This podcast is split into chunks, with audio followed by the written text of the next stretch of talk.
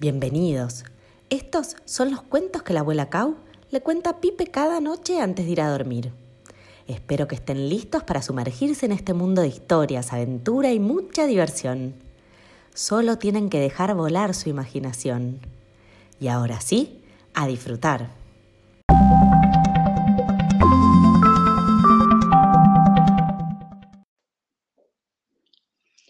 Qué buena aventura la de ayer.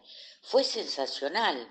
Yo me quedé con las ganas de trepar a uno de esos árboles tan altos y ese tractor tan grande. Así charlaban todos en el rincón secreto a la noche siguiente. Les había gustado mucho la visita al campo de Patricio. Podríamos volver otro día, ¿no? dijo Oreo. Chulo entonces preguntó, ¿y hoy qué hacemos?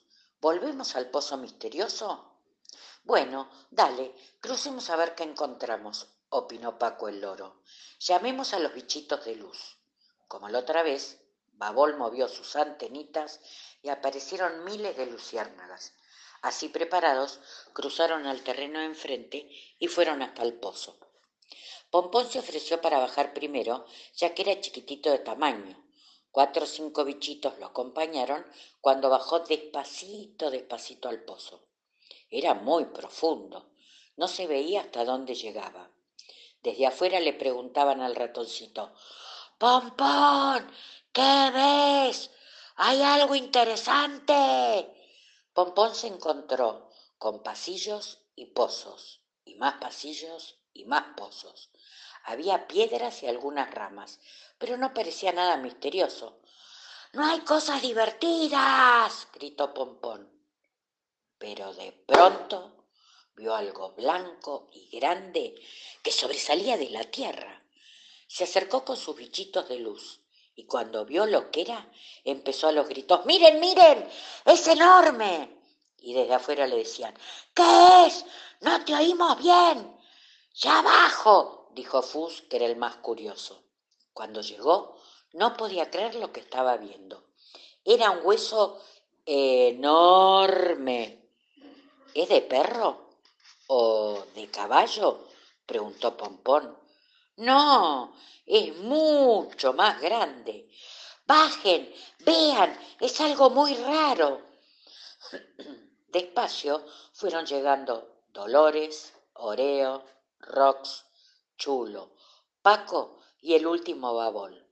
Cada uno trataba de adivinar de qué era ese hueso tan pero tan gigante. Chulo fue el primero que habló.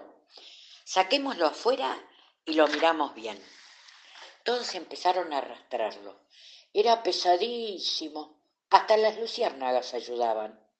De a poquito fueron acercándolo a la salida y ahí, con mucho esfuerzo, lo sacaron y lo pusieron en el pasto. Miren, miren, dijo Paco, tiene dientes. Uh, sí, se admiró Rox. Esto es de un animal mucho más grande que cualquiera de los que conozco. Entonces Chulo, con la voz que le temblaba, murmuró, No será, no será de dinosaurio. Los amigos se quedaron duros como estatuas. ¿Sería verdad? ¿Habrían descubierto un hueso de dinosaurio? En ese momento se oyó la voz de Paya que lo llamaba Chulo. Vamos, chulo, adentro, hace mucho frío. Entonces Chulo dijo, tengo que volver, Paya me busca, tapen el hueso con un poco de tierra y mañana seguimos. Así lo hicieron, y todavía, sin poder creer el descubrimiento que habían hecho, volvieron caminando cada uno a su casa. Fus y Dolores, ya en el techo, decían, ¿No sería fabuloso si encontramos un hueso de dinosaurio? Seguro saldríamos en la tele, seríamos famosos.